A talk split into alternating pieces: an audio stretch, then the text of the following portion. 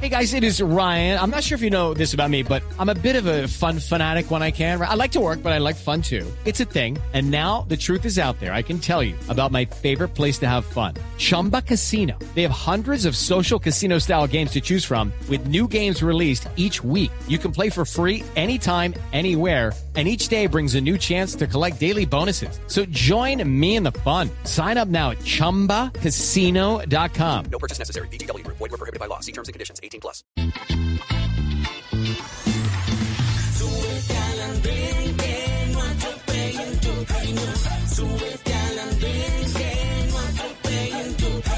Aquí tú podrás compartir, debatir lo que a ti, lo que a mí nos pueda interesar. Son muchas voces unidas en una, nadie te viene a callar.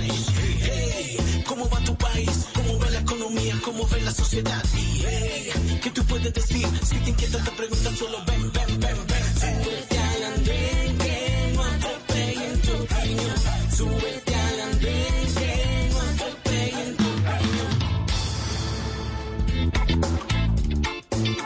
Hola a todos, bienvenidos. Ya estamos en el andén de Blue Radio, como ustedes lo escuchaban, para que no atropellen la, la opinión. Han pasado 115 días desde que comenzó la cuarentena en todo el país, un poquito más en unos lados, otros menos en otro, dependiendo de dónde está ubicado usted, si empezó el 20 de marzo o el 24 de marzo.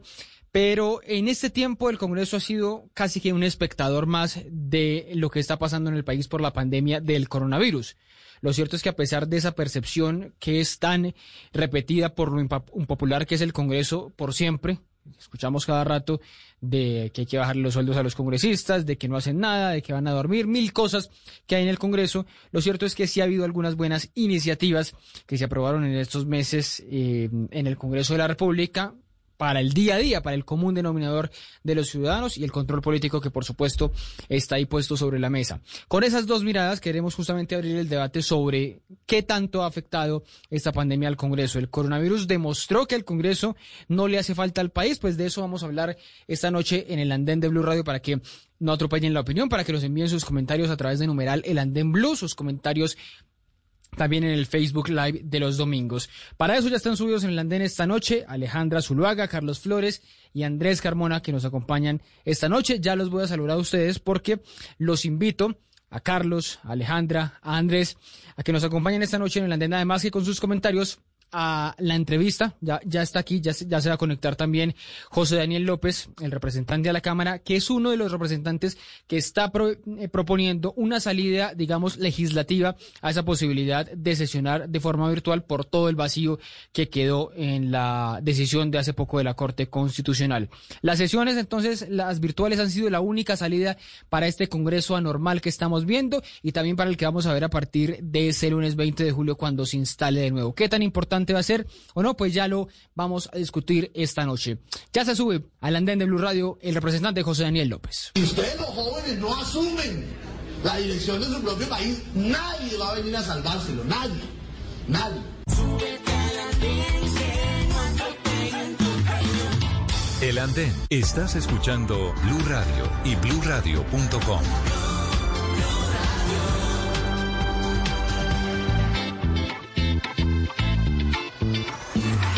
Bueno, vamos a hablar un poquito del Congreso virtual, Congreso que vuelve justamente este fin de semana a sesionar, que se instala con obviamente con la eh, particularidad de que va a ser diferente, de que van a empezar a aplicarse la virtualidad. Y ahora sí vamos a ver cómo se ponen de acuerdo los congresistas después de lo que decidió la Corte Constitucional la semana pasada. Miren, a la ministra del Interior la semana pasada, bueno, hace varias semanas cuando estaban todavía en Congreso, se le escapó decir, este sí que jode, hablando de un congresista.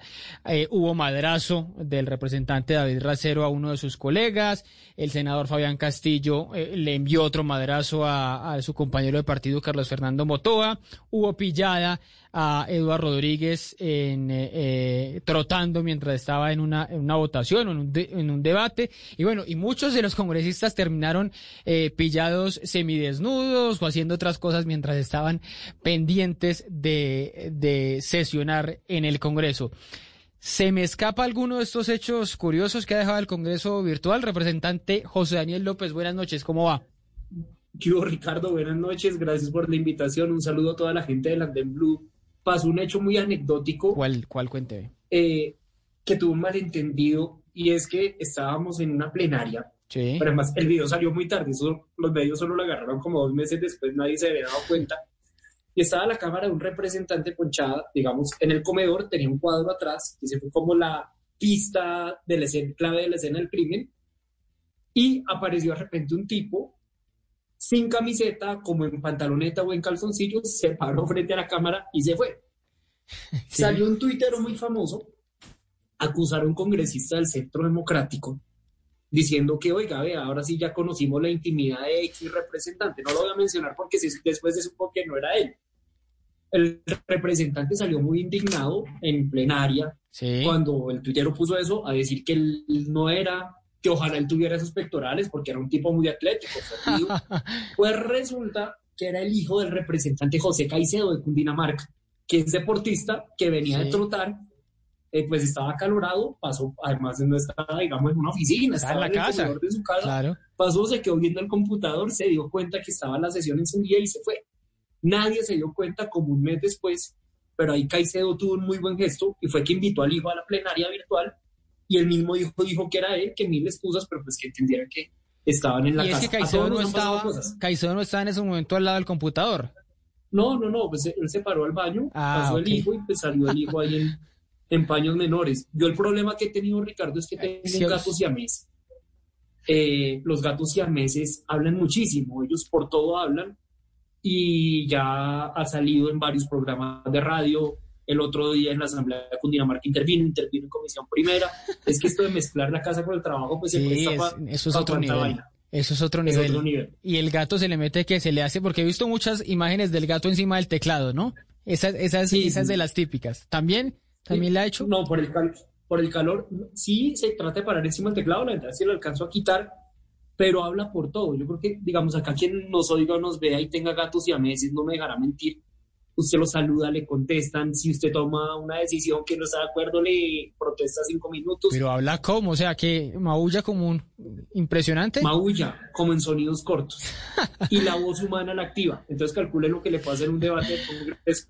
Bueno, pero en medio de esto me está diciendo que, eh, que trabajar en casa tiene sus- sus retos. ¿Ha sido más divertido o más aburrido estar en casa? ¿Le hace falta ese sentir el calor ahí de sus compañeros, los congresistas, sentir el, el calor del Congreso físico? No, pues obviamente no es lo mismo.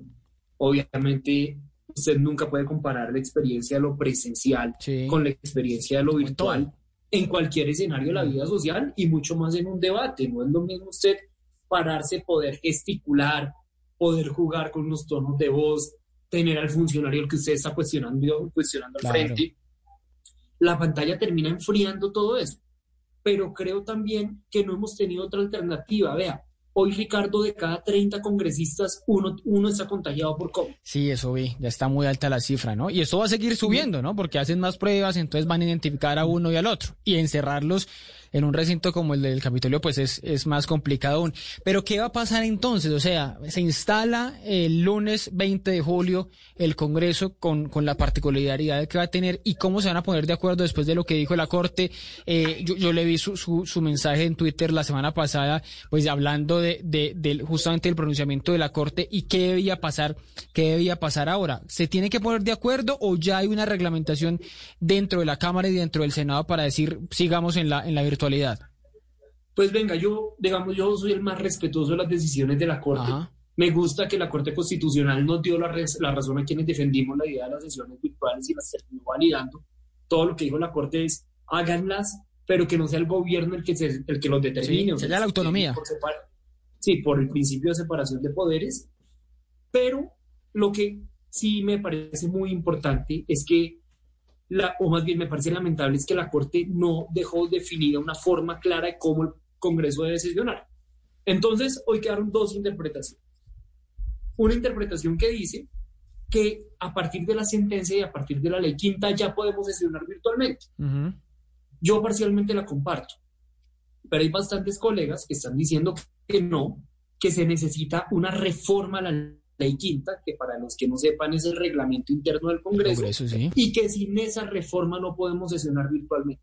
Yo soy autor de una reforma a la ley quinta que presenté cuando empezó la pandemia, justamente para que en futuras pandemias o en futuras situaciones atípicas que, sean, no sí. tenemos ni idea qué naturaleza van a tener, eh, el Congreso no tenga que pasar otra vez por este desgaste y por esta discusión. Le pedí al gobierno que citara sesiones extra para agilizar la discusión de ese proyecto, que ya aprobamos en dos debates y al que le faltan dos debates en el Senado.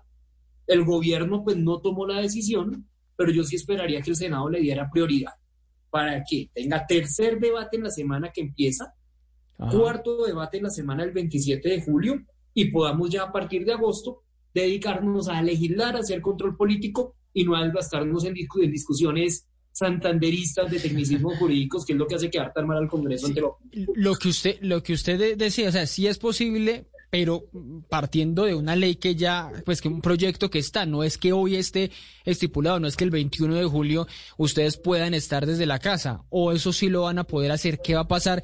Porque si empiezan a llegar ustedes, los representantes, eh, y, el- y sobre todo de todas las regiones del país, y llegan a aglomerarse al, al Congreso, pues eso va contra, obviamente, contra las, las medidas sanitarias, eh, el 21 de julio no está muy claro qué va a pasar.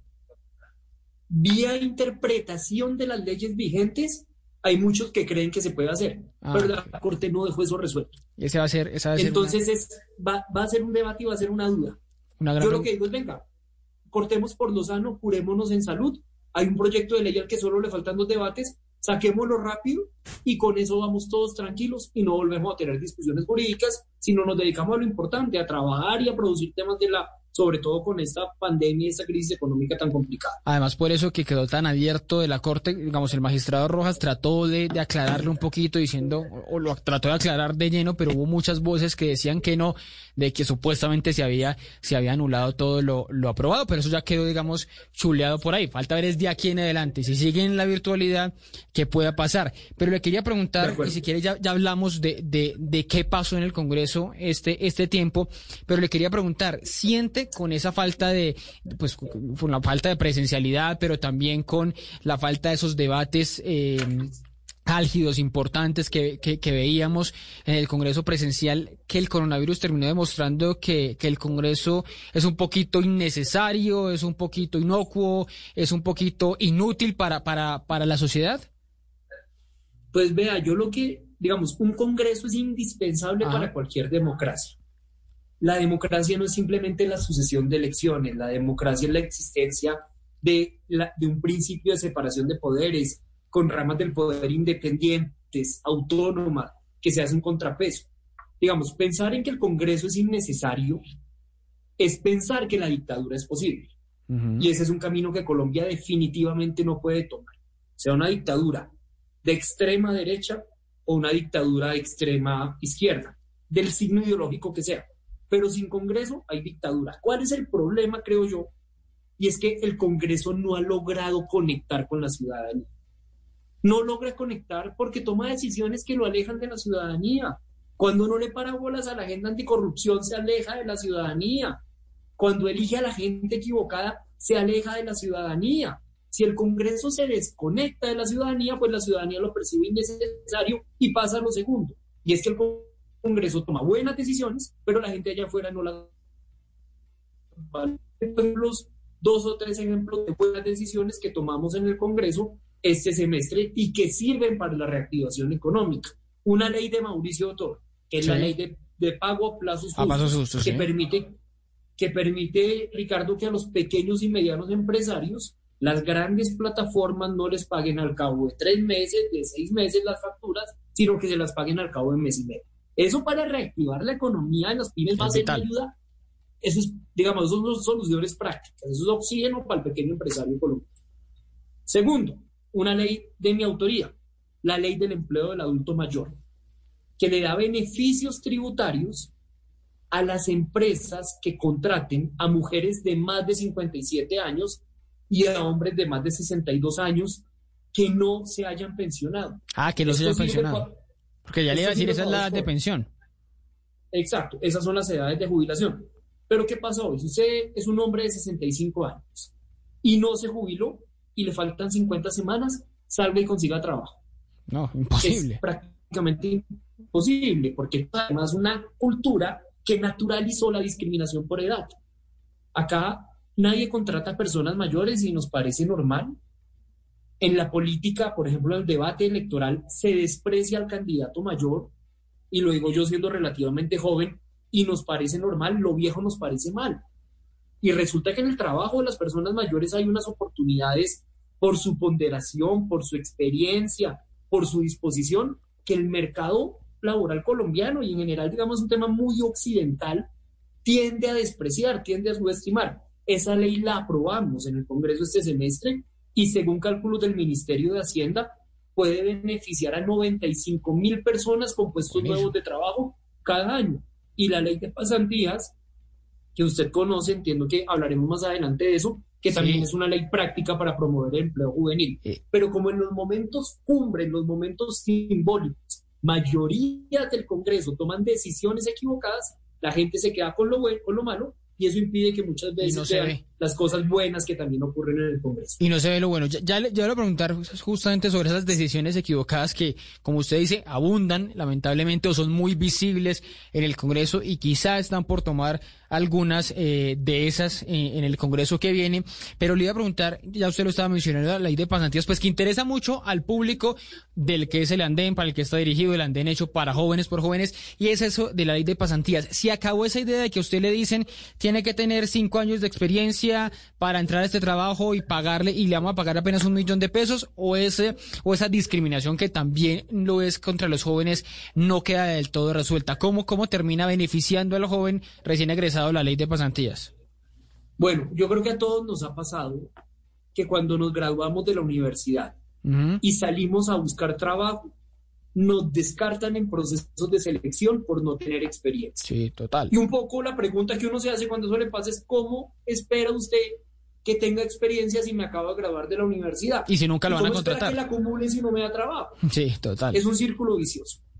La ley de pasantías que acabamos de aprobar en el Congreso y a la que solo le falta la sanción presidencial, establece que las prácticas, las pasantías, las monitorías, los contratos de trabajo que un joven universitario adelante durante su carrera y que se relacione con los temas de su carrera, valdrán más adelante como experiencia profesional.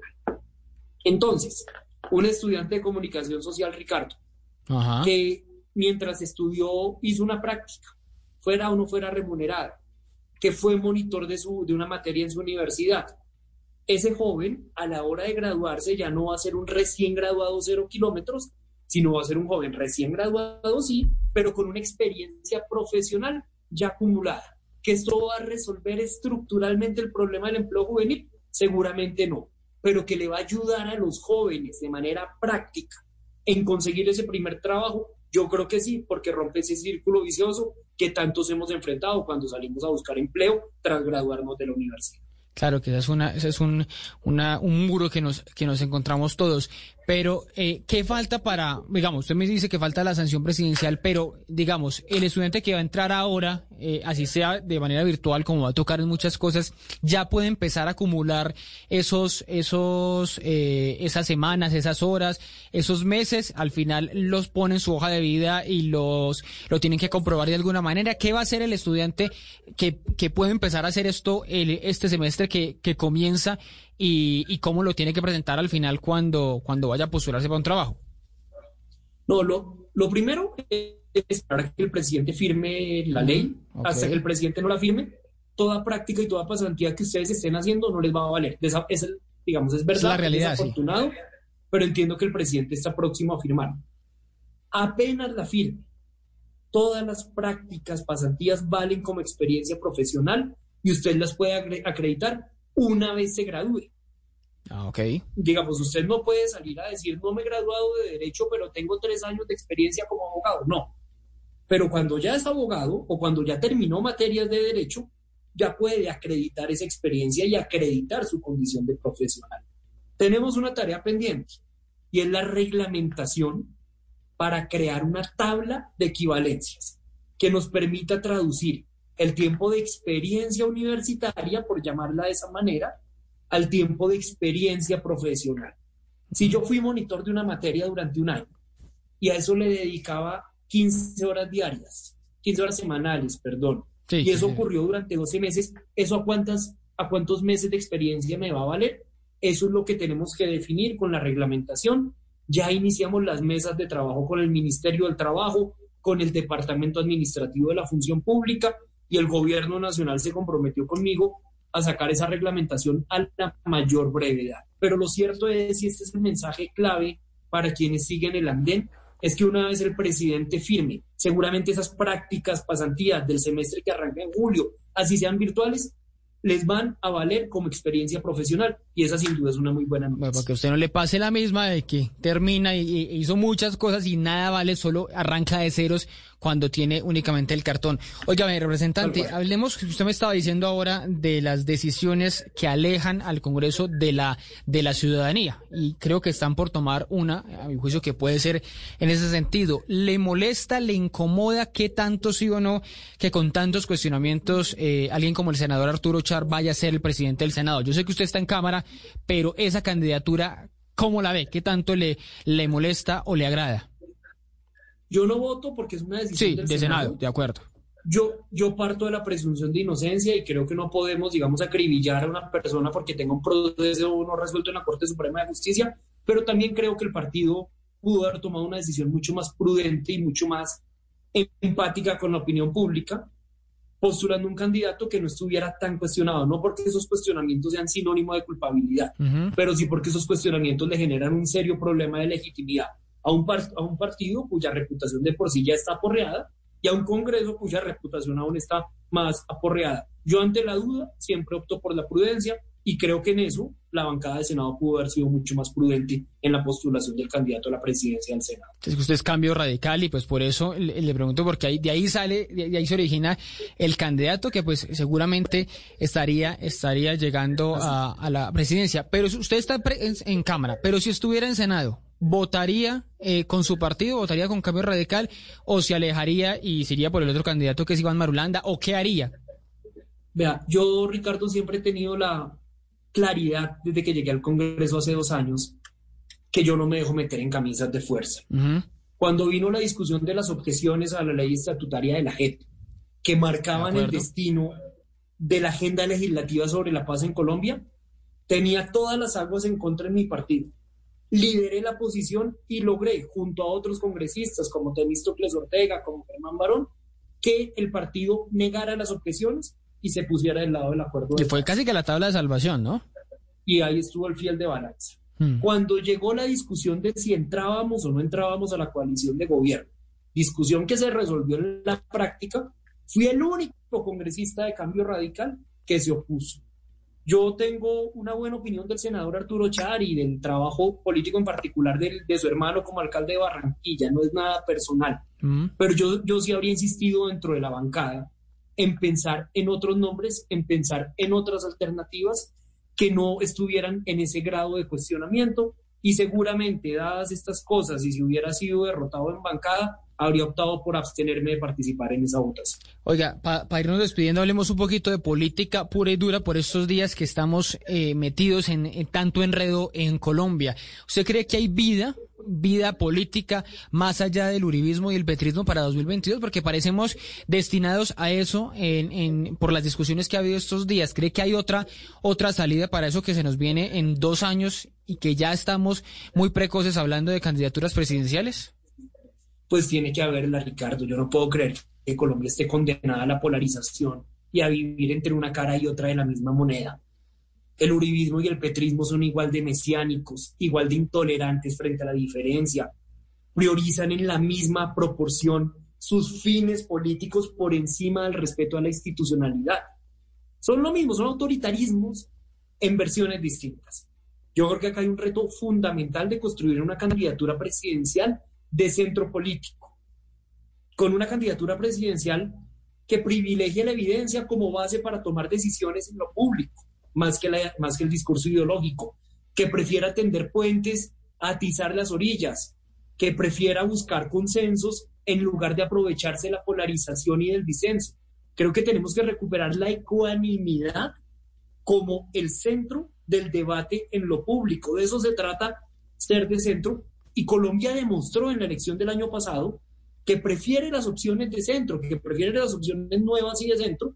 Y yo creo que al petrismo y al uribismo los une no solamente una forma dogmática, ideologizada, polarizante de entender la política, sino que son las dos caras de la misma moneda de la vieja política. Y acá de lo que se trata es de construir un camino del medio, un camino de centro, con caras distintas y que sea alternativa, vuelvo y digo, para esas dos caras de la misma.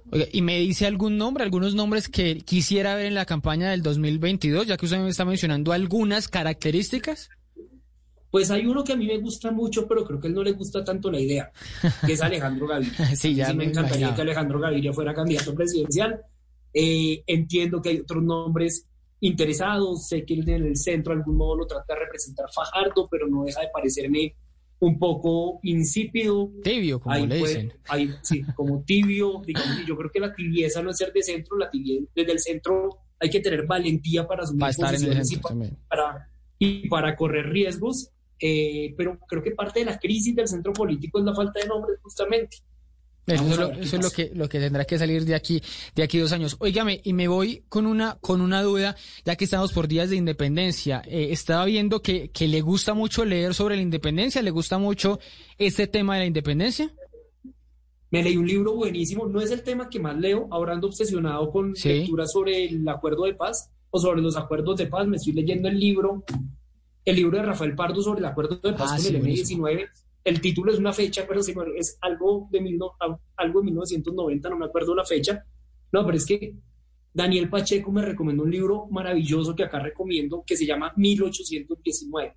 Ah, ok. Es un relato, de, además de un historiador muy serio, no me acuerdo de qué universidad, pero casi que detrás de cámaras de cómo se gestó la lucha de independencia y del papel de los campesinos colombianos y venezolanos en esa lucha de independencia, una forma menos idealizada, mucho más humana de entender la, la guerra de independencia, súper interesante y también en términos de estrategia militar. Ah, es que le iba a preguntar qué se había, que eh, estudiando mucho la independencia, qué se había descubierto de nuevo, pero bueno, los que quieran saber un detallito nuevo, que creo que esa es una otra historia, la de los campesinos, pues ahí está entonces el libro, 1819 me dice que se llama, ¿no? 1819, de Perfecto. un historiador muy bueno. Yo soy malo para recordar nombres, pero es un libro, me acuerdo que se llama así, no es de muy amplia circulación, pero, Pero hay que buscarlo. la- O se pide. Yo- o se mira, yo o se mira por el Fondo de internet. Cultura Económica, si no estoy mal. No, es un muy buen libro. Oiga, José Daniel, José Daniel López, representante a la Cámara, muchas gracias por subirse al andén.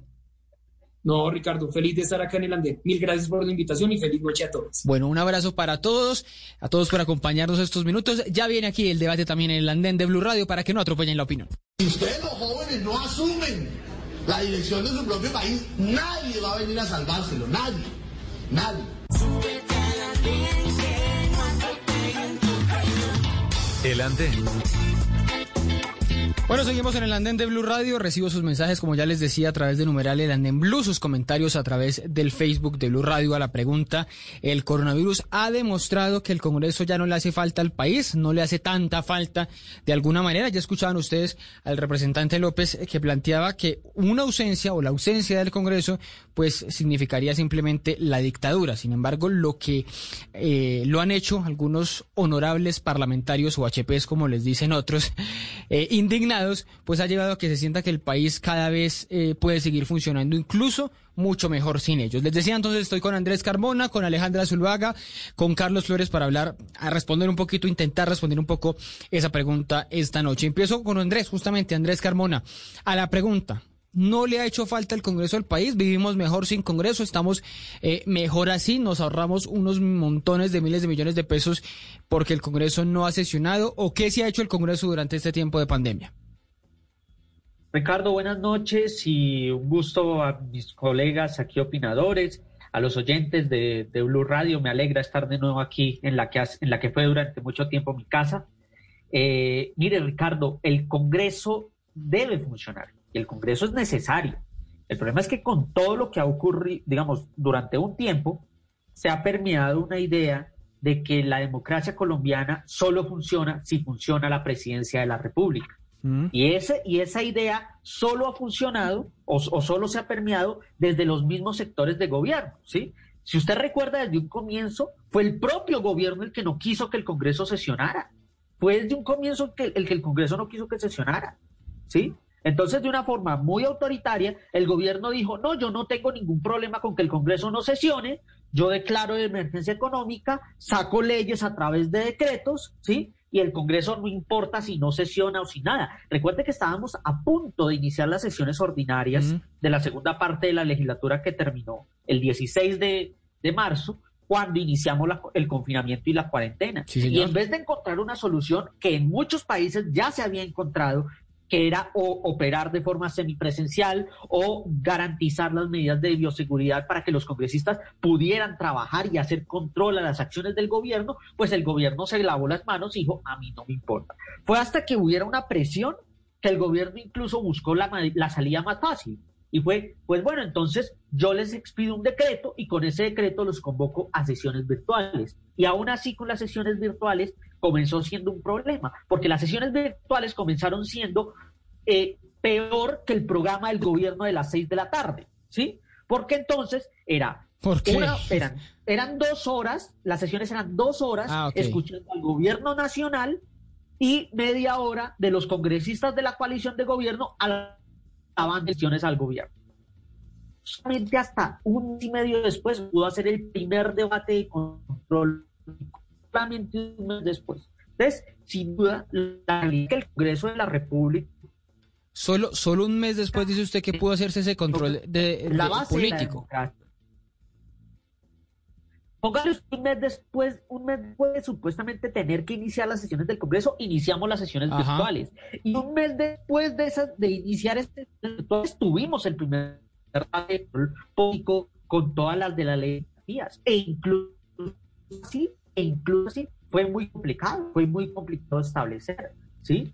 Si usted Pero- se pero, Andrés, hay- una- sacaron, se aprobaron la carrera. Pero Hay- en la sol- Hay una cosa, hay una cosa que usted dice eh, sobre, sobre lo de los ejemplos de otros países que lo estábamos viendo todos los días, justamente, eh, pues en, en todo lado que veíamos las noticias que nos llegaban cuando eh, los congresos estaban funcionando y usted dice que debía funcionar el congreso a través de, de, de la fórmula que fuera, pero funcionar más activo para esta pandemia. Usted veía esa leonera que se armaba en países como España para prolongar el, el confinamiento cada tanto. Entonces ahí alzaba la mano el Partido Popular, alzaba la mano Vox y decía, ponía problema para el confinamiento, decía que no. Se imagina cada 15 días dando ese debate para, para, para el, para definir si eh, nos aislábamos otros 15 días o no. no. No había que dejarlo eso en las manos al presidente que está asesorado por un grupo de epidemiólogos y no a la política pura y dura, politiquería a veces del Congreso, Andrés. Mire, Ricardo, uno entiende que en sistemas parlamentarios, sin duda, eh, el poder del Parlamento es mucho Más mayor. fuerte, claro. Pero es que estamos hablando de un sistema presidencial, ¿sí? Estamos Más hablando de un aún. sistema presidencial de tres poderes, de tres poderes, incluso un Estado republicano de tres poderes. Y entonces el Congreso no puede entonces hacerle control político al gobierno. Entonces el gobierno dice, sí, tengo a los expertos reunidos y yo saco decretos y saco decretos y saco decretos y saco una chorrada de decretos de emergencia económica y de emergencia social, ¿sí? Pero el Congreso no puede operar. Ahí sí valió lo que, en su- lo que usted dijo del representante López. Es decir, cuando el Congreso no opera, opera la dictadura. Porque ejecutivo puede haber hasta en las dictaduras. Pero mire, Pero mire, si no hay, co- usted si dijo, no hay Congreso, si no hay Congreso, Ricardo, si no hay Congreso, entonces ¿qué control político vamos pero a usted hacer? dijo, Es que hubo, hubo, hubo acuerdo eh, para hacer finalmente las sesiones virtuales, que eso hubo, que, que entonces por qué aplicación no. hacíamos. No, hubo- no digo que hubo acuerdo, empezaron, pero le estoy diciendo, empezaron y hubo empezaron, control empezaron político. fueron por un decreto del gobierno, Sí. decreto que la Corte se los tumba y les dice, Sí, y les dice que señores debe haber del autonomía. gobierno, en la independencia del Congreso, en su autonomía, no puede el gobierno imponer sesiones Pero, virtuales. pero usted se está olvidando, usted mismo está diciendo que hay tres poderes y se está olvidando lo que está haciendo la Corte Constitucional hace días. Todos esos decretos, toda esa chorrera que usted dice que han servido, pues para responder justamente a, a cada problema que ha habido por la pandemia, pues ha habido un control de la Corte diciendo, mire, esto está, Pero el esto es exequible, claro, esto no, esto es sí. que el control de la Corte es el control constitucional. Ajá. El control del Congreso es el control político. Porque es que no había que lograr y garantizar que los decretos de emergencia económica no nos metieran el, eh, el paquetazo económico, ¿sí? Bajo la excusa de la pandemia y nos metieran un paquetazo económico, reforma laboral, reforma tributaria. Es decir, aquí ahora se, se, se resuelve la economía del país y se resuelven los problemas que el país ya venía cargando desde hace mucho tiempo con los decretos de emergencia económica de una pandemia. Y eso fue lo que en un momento dijimos. Dijimos, el Congreso se tiene que reunir para, para analizar si los decretos que está sacando Duque corresponden a decretos avalados en el marco de una pandemia, Mm. ¿sí? Analizados, ¿sí? Es decir, yo entiendo que el gobierno nacional tiene unos expertos, pero tampoco podemos demeritar la labor del Congreso de la República. Miren, en el Congreso hay personas muy valientes y de, y- y- y de calibre hasta incluso científico, como el, por ejemplo, el senador Juan Luis Castro, de la Alianza Verde, ¿sí? Sin duda, nosotros hemos dicho, los congresistas, pero, pero, Ahí, pero ahí le entonces hubiéramos metido también un poquito de política, si metíamos a estos congresistas, ¿no? O sea, más allá de los expertos y los científicos, le hubiéramos metido más de política. Pero ya, sigo, ya vuelvo con usted, Andrés, para seguir desarrollando la pregunta inicial y ya me sigue contando, porque sé que ha habido otros momentos del Congreso, más allá del control político, de que se han legislado en este tiempo, y ahí es la idea que queda, ¿el Congreso no existió o si existió este tiempo? Alejandra, Alejandra sigo preguntándole, ¿el Congreso no nos hace falta? El, el coronavirus demostró que podemos vivir sin los congresistas, esos que tanto criticamos por X o Y motivo.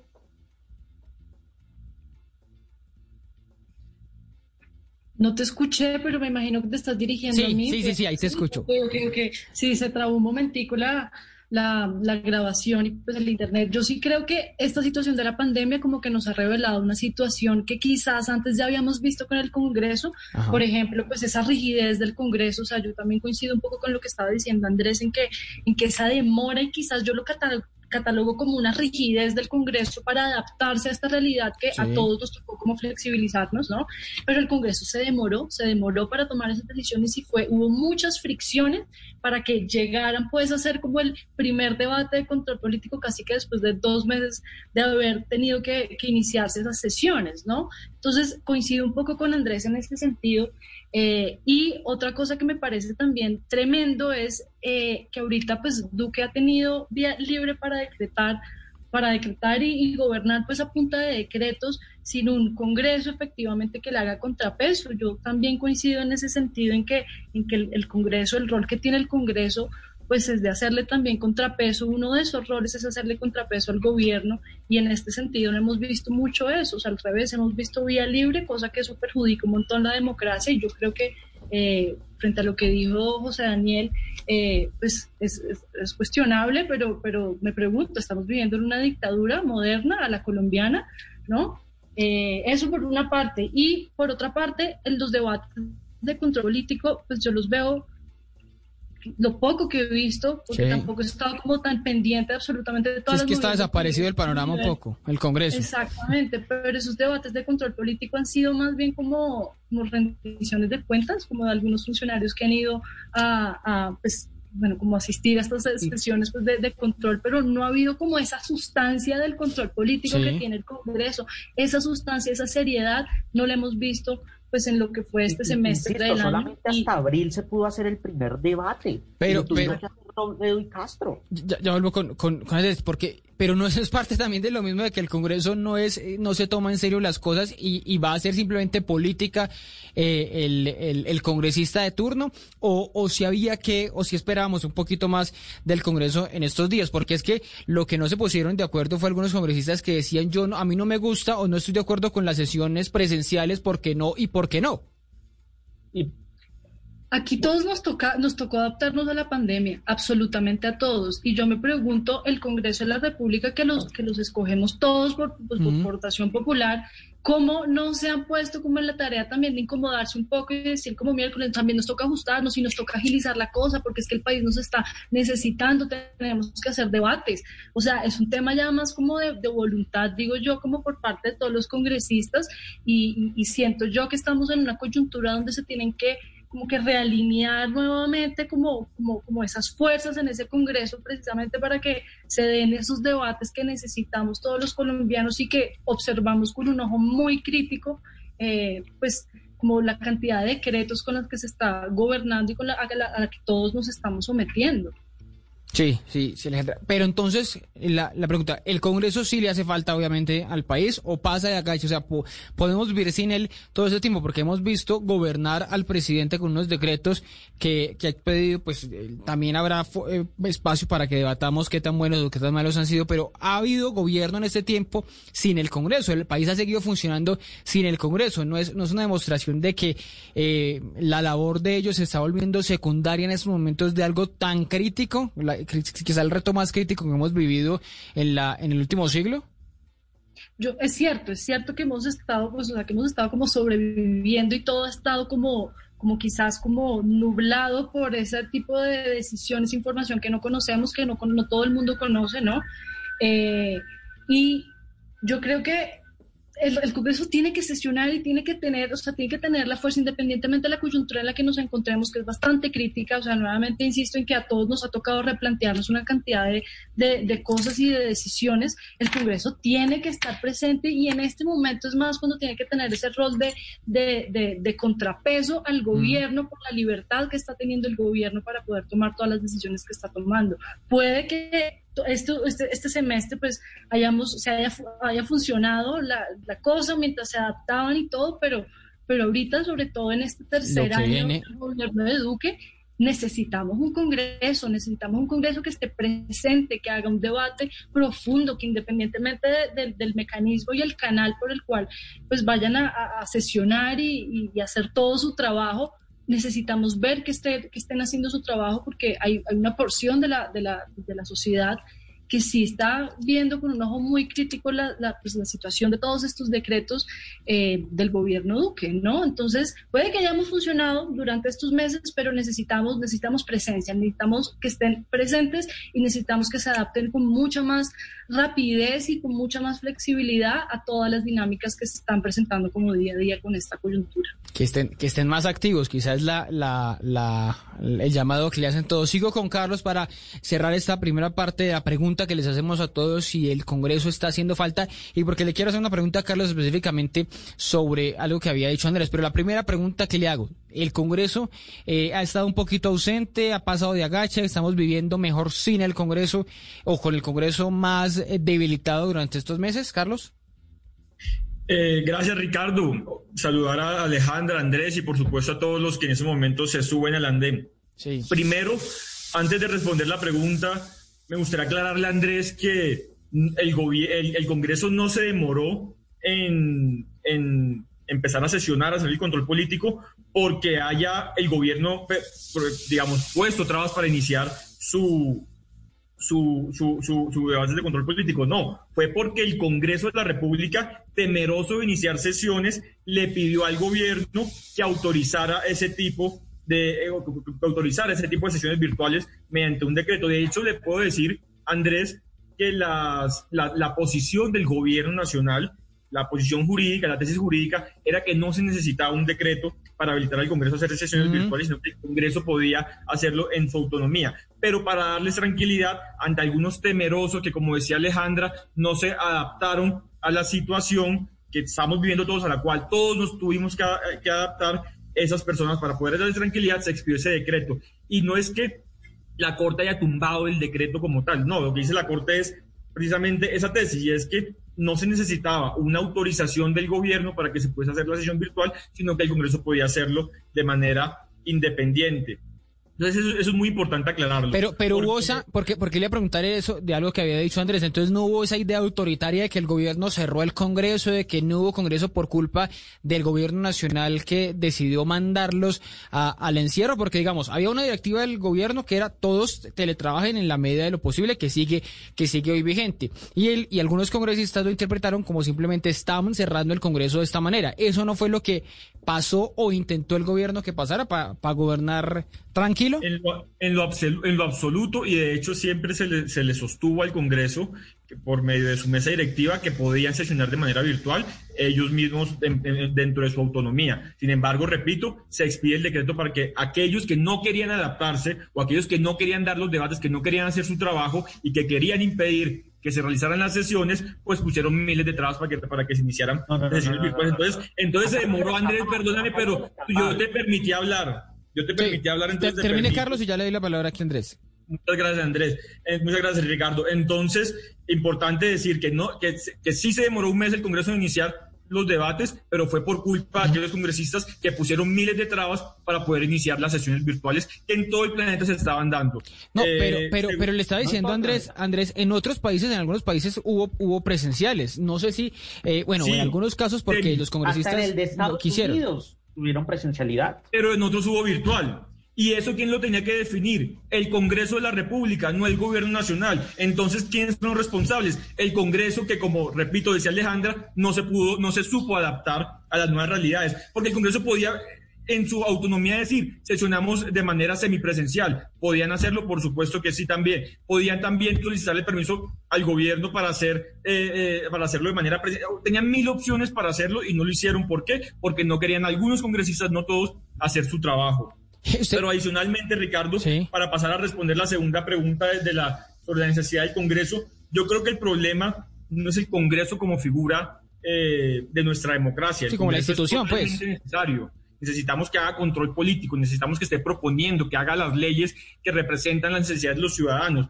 El problema no es el Congreso, el problema es este Congreso, para no generalizar a todos los congresistas, pero sí la gran mayoría de ellos que no quieren hacer su trabajo. ¿Cuánto nos hubiésemos demorado ahorita que Andrés también hablaba de decretos y decretos y decretos que expide el gobierno nacional? Alrededor de 160 decretos, Ricardo, y, oyentes se han expedido en, en, el marco de esa emergencia sanitaria. Por ejemplo, nada más en salud. Gracias a los decretos expedidos sobre el gobierno, se ha invertido alrededor de 17 billones de pesos. 6.7 billones para mitigar la emergencia en, en, en, ampliar las camas de UCI, que tanto se ha hablado en estos momentos. 5.2 billones de pesos para el acuerdo de punto final. 1.6 billones de pesos para, para, para, sanear la deuda de las EPS y EPS, 2.7 billones para sanear la deuda de las ADRES, las dotaciones de, de, de, de elementos de bioseguridad para los, los, trabajadores que tanto se ha hablado, se tenía presupuestado entregar 20 millones y ya, ya se han entregado 30 millones. En fin, hay cantidad de temas en temas sociales, familias en acción, ingreso solidario que beneficia a 3 millones de colombianos, jóvenes en acción, Colombia Mayor. No alcanzamos a, a, eh, a, a poder decir todas las medidas que Pero todo eso, todo eso por parte, Carlos. Y pero usted se imagina, Ricardo, para terminar, usted se imagina sí. es, todas estas medidas que acabo de decir o todos los 160 decretos que dispuso el gobierno nacional en estos meses de emergencia, cuánto se hubiese tomado el Congreso con el partido de la U, el partido Cambio Radical, el Partido Liberal, el Partido Conservador, pidiendo cargos y pidiendo contratos para, para poder pasar estas leyes, no hubiesen pasado sí. nunca, Ricardo. Sí Entonces, entonces, claro que necesitamos al Congreso para concluir, claro que necesitamos al Congreso para hacer control político, para proponer este tipo de cosas, pero lo que se demostró en esta emergencia es que tuvimos un gobierno nacional efectivo que supo responder de manera oportuna y rápida a las necesidades de los colombianos, que seguramente faltan muchísimas cosas más, pero que se pudieron hacer muchas cosas que el Congreso de la República no hubiese podido hacer en muchos años. Pero no, no estuvo mejor el gobierno o no, no se eh, desempeñó mejor el gobierno sin ese control del Congreso, independientemente de si fuera decisión o no del, del eh, Ejecutivo haberlo dejado como eh, a un lado, no haber dado las garantías eh, de alguna manera para, para que para que sesionaran, que fue el reclamo de muchos, porque dice eso, dice justamente, si no estaban en el Capitolio, si no estaba esa presencialidad, si no llamaban al funcionario a que hiciera control político, de lo que fuera. Un decreto muy polémico, el 444, el de la centralización de, de los recursos. No, no se esperaba que el gobierno, eh, que el Congreso hubiera hecho, le hubiera hecho control al presidente, al ministro de Hacienda, más, de forma más estricta, eh, antes de que saliera, por supuesto, la decisión de la, de la Corte Constitucional, o el decreto, por ejemplo, que le ponía un impuesto, el impuesto de, eh, el impuesto solidario, ese impuesto para los que, eh, funcionarios que ganan más de 10 millones, todo eso era, no era necesario que le hubiera, le hubiera hecho un control más efectivo el Congreso y no Sí, pasara claro así derecho. Seguramente sí, claro que sí, pero repito, es que eso no fue culpa del gobierno, eso fue culpa de algunos congresistas que pusieron trabas, que quisieron torpear el, proceso para iniciar las sesiones virtuales, que no se quisieron o no pudieron adaptarse. Es responsabilidad de ellos no haber eh, podido iniciar eh, las sesiones virtuales. Claro que es necesario, pero Ricardo, miremos, repito, es necesario como figura republicana el Congreso de la República, pero iniciaron las sesiones virtuales y como decía Alejandro y como decía usted, fueron menos espectadores, llegaron fue a escuchar lo que la- los- a los funcionarios y qué, qué, qué protagonismo han tenido los congresistas de que iniciaron las sesiones virtuales. A- En lo absoluto, muy poco. Únicamente salen para gritar cosas y para tratar de generar titulares de prensa en contra del gobierno, para responsabilizar, responsabilizarlo de todo lo que pasa en el país. Pero, ¿cuántas propuestas le han hecho al país en esta pandemia a los congresistas? Muy pocas, muy, muy pocas. Andrés, voy con Andrés. Me recuerdan acá, me recuerdan acá ley de, eh, eh, eh, bueno, la que, la- lo que les estaba contando de José Daniel López, la que les estaba contando José Daniel López, la ley de pasantías, la ley de cadena perpetua, que es pues la, la reforma. También pasó la ley eh, de borrón y cuenta nueva. Bueno, la ley del carriel, que es así, es más inútil que cualquier otra cosa, pero bueno, hubo muchas discusiones en el Congreso, eh, a pesar de que pasaron de agache porque no, no, no había. ¿O usted cree, Andrés, que sí pasó, el, el Congreso pasó de agache por culpa de los mismos congresistas? No, mire, Ricardo, primero, lo que dice Carlos se le escapa algo. Y es que el debate comenzó porque lamentablemente la ley quinta, que es la ley que rige al Congreso de la República, Ajá. establece que el único escenario donde puede operar el Congreso de la República es el Capitolio Nacional. Eso es lo primero.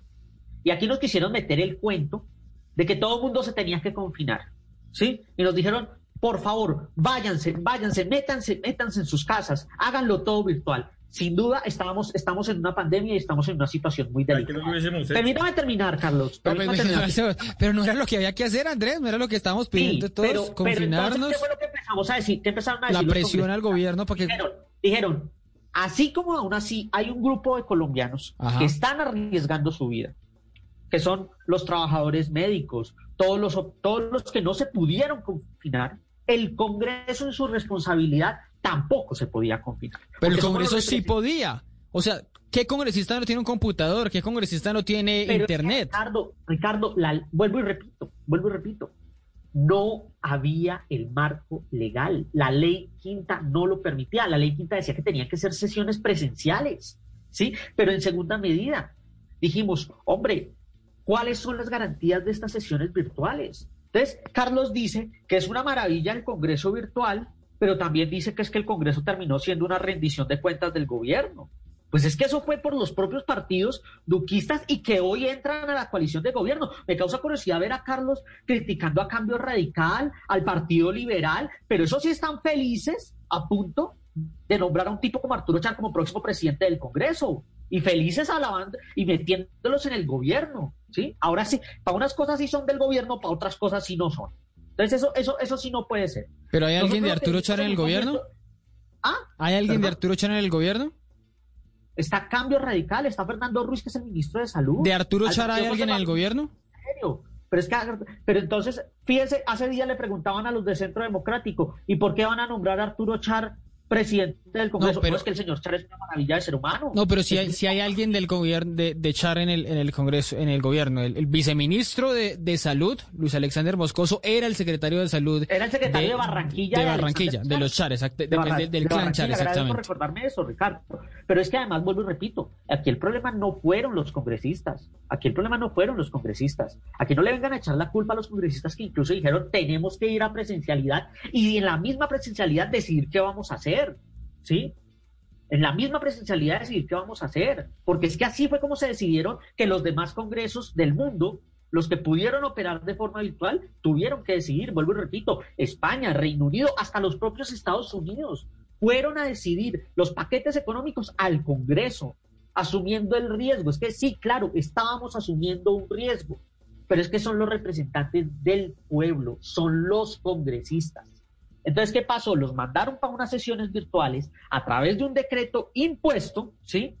A través de un decreto impuesto. Pero que dice Carlos que era opcional, ¿no? Porque la- les habían dado la posibilidad de que fuera, eh, que la misma ley eh, quinta... La oficina legislativa, la oficina encargada de hacer el análisis jurídico del Congreso fue clara y lo dijo. En estos momentos la ley quinta no nos permite hacer sesiones virtuales. No nos permite hacer sesiones virtuales. Pero, pero eso es quedarnos en la, en la idea, y voy con le Alejandra que me está alzando la mano, eso no es quedarnos en lo que nos dicen siempre el santanderismo, vea, es que la ley dice esto y la ley dice lo otro, entonces si, si, si, si está esta ley yo no me puedo mover para acá, es como lo que hablábamos esta mañana, en Mañana por eso- Blue, lo del uso del tapabocas Sí, dentro del carro, por favor. Ricardo, la inoperancia no Es esa- los congresistas que querían sesiones presidenciales.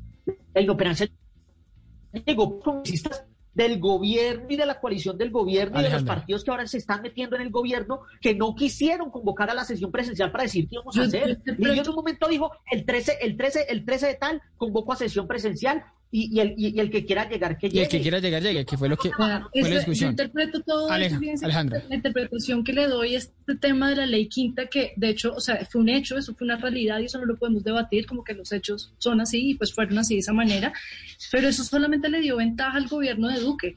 Eso simplemente retrasó un poco como las decisiones que tuvo que haber tomado el Congreso de una manera mucho más efectiva y al final el hecho es que esa situación le dio una ventaja al gobierno de Duque para poder avanzar y operar ante la ante la como la o sea, toda la situación pues que se presentó día tras día como desde que empezó esta crisis. Entonces, más allá de si la culpa la tiene, porque es que no se trata de eso, la situación es que esa, e, eso, o sea, lo referente a la ley quinta, le puso pues una barrera grandísima al Congreso, Congreso, y esos retrasos sí están relacionados con eso.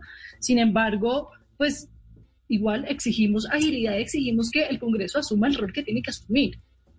Carlos, me permite, Carlos. Ricardo, Carlos, Carlos decía que no habían propuestas de los congresistas, que el gobierno ha sido el único maravilloso, ¿sí? El gobierno, oh Dios mío, dador de, dador de favores, resolviendo los recursos. pero- el Congreso le envió cartas, congresistas, yo se lo puedo decir. Pero una ley, alguna ley que haya aprobado sobre la pandemia, comenzó la- ¿Cómo? alguna ley se aprobó sobre la pandemia, relacionado con la pandemia, porque les leí ahorita algunas, bueno, me, me contaba también José Daniel López ahora en la entrevista de la ley de plazos Ricardo, justos. Se presentaron proyectos de ley en el entendido no solamente de la pandemia, sino de la crisis económica que se estaba desatando. Por ejemplo, el proyecto de ley de renta básica, en el que cerca de 50 congresistas dieron su, su apoyo a ese proyecto de ley. Sí, ese- es un proyecto sobre la pandemia. Debatir, no lo quiso ni debatir, y era un proyecto de ley en el entendido de atender la crisis económica producida por la pandemia. Mire, le voy a contar, el 24 de marzo, el senador Robledo le mandó una carta a Iván Duque con cinco propuestas de financiación,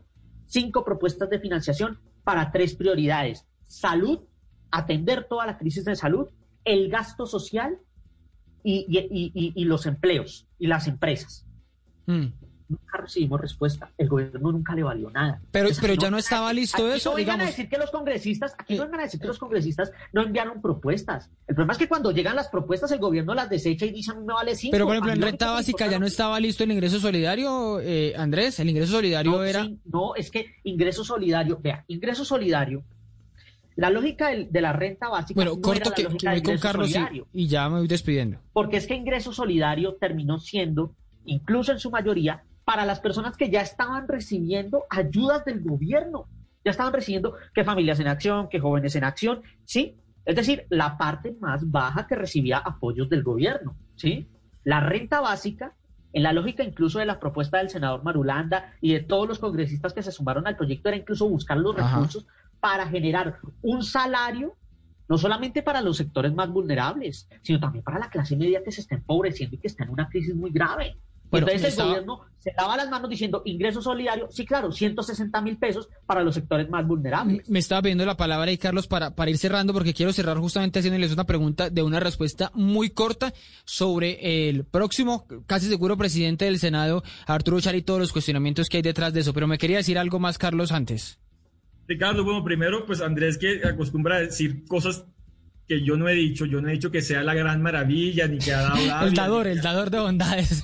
El dador de bondad, pero es que me- me- me presentó un montón de cifras como palabras, nosotros no- como la- si los no hecho consejo nada. en los debates cuando uno se habla de los habla de los argumentos de los otros, habla de lo que textualmente dijo y no lo que uno se inventa en su cabeza. Entonces, yo lo que he hablado son varios billones de pesos que los, que los decretos del gobierno nacional ha permitido que se pueda invertir en los en el de, de la salud, varios billones de pesos, no cartas, no carticas con algunas propuestas un poco... Carticas. ¿A usted le parece que un congresista que hace una propuesta de generación de recursos le parece a usted punto. una cartica? Andrés, Pero- Le- por eso mismo, Carlos, sí, usted me pe- confirma- Andrés, Andrés, un momento. Que, es una- Andrés, que eso Andrés, al gobierno mira. no le importa. Andrés, al gobierno no le importan esas propuestas. Carlos, consejo, Andrés, escuchar. Carlos, Cuando lo escucho. Pero no, no Segundo punto. la, la Javeriana dijo, la Universidad Javeriana dijo que el gobierno no había gastado lo suficiente, que, que eso de que había gastado 117 millones no era cierto. Entonces no falta alguien que empuje. Solo ha gastado el 3.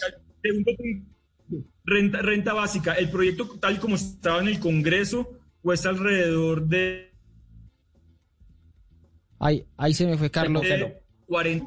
Hay que pensar ¿De cuánto? ¿De cuánto? Sí, lo, lo, perdí en ese momento. ¿Cómo? Lo, lo había perdido. ¿De cuánto? de 30,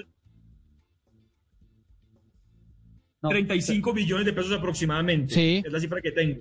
La, la, la, la, la propuesta de renta básica que hace el Comité de Paro, que son para 30 millones de colombianos, cuesta 145 billones de pesos. Entonces sería bueno que los que proponen también propongan la forma en que se va a sacar ese dinero. Por último, eh, Ricardo, no es cierto no que los quisieron hacerle congresistas caso. no hubiesen podido, no es cierto, Andrés, no es cierto que los congresistas, no es cierto que los congresistas no hubiesen podido sesionar incluso presencialmente desde el aislamiento. ¿Sabe por qué? Porque en el primer decreto de aislamiento salieron unas excepciones. Sí. Dentro de esas excepciones, que eran en esos momentos muy pocas, hoy son muchas más, en esos momentos eran muy pocas, había A la había de- una que decía, la de- los servidores públicos, servidores públicos. en Muy el marco de sus funciones tengan que hacer algo para la pandemia. Los congre- el Congreso de la República hubiese podido perfectamente sacar una resolución que hubiese, hubiese pare- parecido un enorme riesgo, pero ya que Andrés dice que no importaba que se arriesgaran y que fueran a sesionar presencial, Claro, es que el Congreso hubiese podido sacar una está- resolución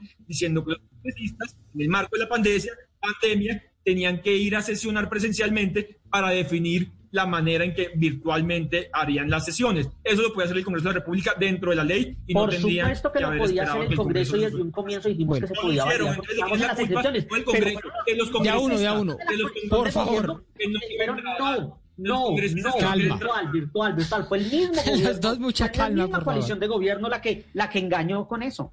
Bueno, Porque el mucha- decreto estaba y avalamos y dijimos, eh, a, a raíz de ese decreto tenemos que ir presencialmente al Bueno, Congreso. los dos mucha calma porque solamente les voy a hacer una pregunta y para, para, para cerrar este, este, este debate, ustedes se fueron los cuatro, estoy aquí viéndome la imagen, los cuatro, los cuatro gafufos, ¿no? Los cuatro, los cuatro cuatro ojos. Las- las- las- cierro, cierro, hermano. cierro, cierro con una pregunta para Alejandra, eh, primero, y, y después a ustedes dos que, para que se porten eh, juiciosos con la respuesta muy corta. Alejandra, ¿Arturo Char se merece, nos merecemos que Arturo Char sea el presidente del Senado o los cuestionamientos que no son condenas, cuestionamientos que hay en su contra deberían sacarlo de la carrera? Definitivamente deberían sacarlo de la carrera, es que eso sería lo más coherente con todos estos cuestionamientos. El caso de Ida Merlano, pues que es como uno de los más, o sea, de, lo más crítico, pues en este momento. De la o política, sea, sí. Fueron acusaciones que hizo ella, es cierto, y pues la, creo que el proceso está abierto, ahorita lo citaron como una inda- indagación, eh, pero pues eso ya da cuenta como de un comportarse, de un, de un comportamiento que tiene este senador que, que, que va quizás en contravía como del honor que tiene ese rol de ser presidente del Congreso. Sí. Y por otra parte, sabemos que hace parte de un clan que es completamente autoritario en el, en el, en el Atlántico, pues en Barranquilla, y eso también, o sea, nuevamente hace referencia como hasta su comportamiento como ser humano. Entonces, si va a asumir esa presidencia, que esperamos nosotros? Pues que tenga ese mismo comportamiento, eso sería como lo coherente. Y la otra cosa que también se cuestiona un montón, y de hecho tengo entendido que hubo como una, eh, una petición que le hicieron al, al presidente del, del Senado eh, recientemente, si no creo que fue ayer, eh, como un grupo de ciudadanos y, y, pues, de organizaciones eh, cuestionando un poco como la relación que tenían algunos senadores de cambio radical con el grupo empresarial Char. Eso también es muy cuestionable. Así los conflictos de interés. no nos merecemos una persona que tenga todo este bagaje en, en un cargo que es tan importante, un rol que re- realmente necesita como un liderazgo. Ah, bueno, y otra cosa, la otra cosa es que Arturo Char lo conocen como el, el- el músico frustrado, o sea, la gente se refiere a él como si fuera un músico Pago. frustrado y que va al Congreso casi que por obligación. O sea, todas esas cosas hablan también como de un comportamiento. De la personalidad, persona. claro. Exactamente, Bueno, y eso- eso, eso yo es- creo que esa pesa un montón. Si no lo estamos viendo, miércoles, queremos seguir con los ojos tapados. Yo no sé sea, si, yo ese rato no he encontrado una resistencia tan grande contra un casi presidente o presidente del Senado como lo hubo en su momento con, con Juan Manuel Corso cuando habló de la gasolina, ¿se acuerdan? Cuando dijo que no tenía para pa, costearse la, el- el- la gasolina de los carros. Carlos, algo muy corto, porque ya me, me tengo que me despedir. Algo muy corto. Eh, nos merecemos a Arturo Char como presidente del Senado. Los cuestionamientos eh, deberían frenar ese nombramiento, esa, esa elección. Creo que, creo que nos merecemos a alguien muchísimo mejor, pero infortunadamente en el Congreso hay muy poquitas, per- en el actual Congreso hay muy poquitas personas que pudiesen dar esa talla. Y Andrés, Andrés, Andrés Carmona para, para irnos Ricardo, despidiendo. primera, primera vez en el, en el debate que logro estar totalmente de acuerdo con, con, con Carlos. Con Pero dos cosas. Primero, sentencia de, de Aida Merlano de la Corte Suprema. Dice, Ajá. del acervo probatorio estudiado por la sala da cuenta de la presunta realización de conductas punibles por parte del senador Arturo Char. Y sigue, se compulsarán copias para que se les investigue penalmente. Es decir, si usted ya con esto no dice, esta persona no está habilitada para ser presidente del Congreso, hombre, qué falta de respeto. Ese es el problema de lo que hemos venido hablando a lo largo del día, es que para, un, para los colombianos, para mucha parte de los colombianos, incluso para los demás de la coalición de gobierno y de los sectores gobernistas, pues es más, más, tiene que tener más virtudes el presidente de la República que el presidente del Congreso. Oiga, yo no sé, yo no sé Sí, quién lo... por último, al- yo quiero agregar otra cosita. O pa- sea, yo para, para despedirnos. Yo, yo me cuestiono muchísimo si en esta coyuntura que es tan tremenda, vale más o pesa más como esos acuerdos que se hicieron al inicio del Claro, gobierno ese es- Duque eso es un acuerdo Congreso, político. Que la realidad que estamos viviendo en Colombia pesa más eso y vamos a permitir. Yo no que sé, realmente yo no sé quién va a elegir a, a- bueno, digamos, sí sé, lo- solo lo quieren elegir los pre- los senadores porque escuchaban ustedes ahorita a José Daniel López de cambio radical de su propio partido diciendo que si estuviera en Senado no votaría por él, es decir, el desprestigio que tiene eh, Arturo Char es muy grande, vamos a ver qué con qué retos va, va a asumir ahora la Oiga, presidencia, la solamente un presidencia del Senado. Ricardo. ¿Y- Lo y vago qué- que es enfrentamiento? Arturo Char, eso no lo hemos dicho. Ayer se reveló que fue un congresista con mayor Ah, de los que menos estuvieron, ausencias. 149 ausencias. Entonces Bueno. uno se pregunta, o está muy enfermo, que ahí sí uno tiene que darle solidaridad al congresista si está muy enfermo, ¿sí? Porque son excusas médicas las que ha presentado, o es que es un vago de miércoles que no quiere trabajar. Y así, Un vago de y, miércoles. así lo vamos a, y así le vamos a dar la presidencia del Congreso. Mire, y, y, y cierro con esto ya. Bueno, me voy. Una persona así, es así, mire, tan, tan honorable hemos querido que sea el presidente del Congreso que ya la bancada de la oposición puso un nombre que me parece más honorable que Arturo Char, que es el senador Iván Marulán. Bueno, esa es, esa es otra discusión. Para, para los que creen que, es- que, es- que son dos que son dos extremos.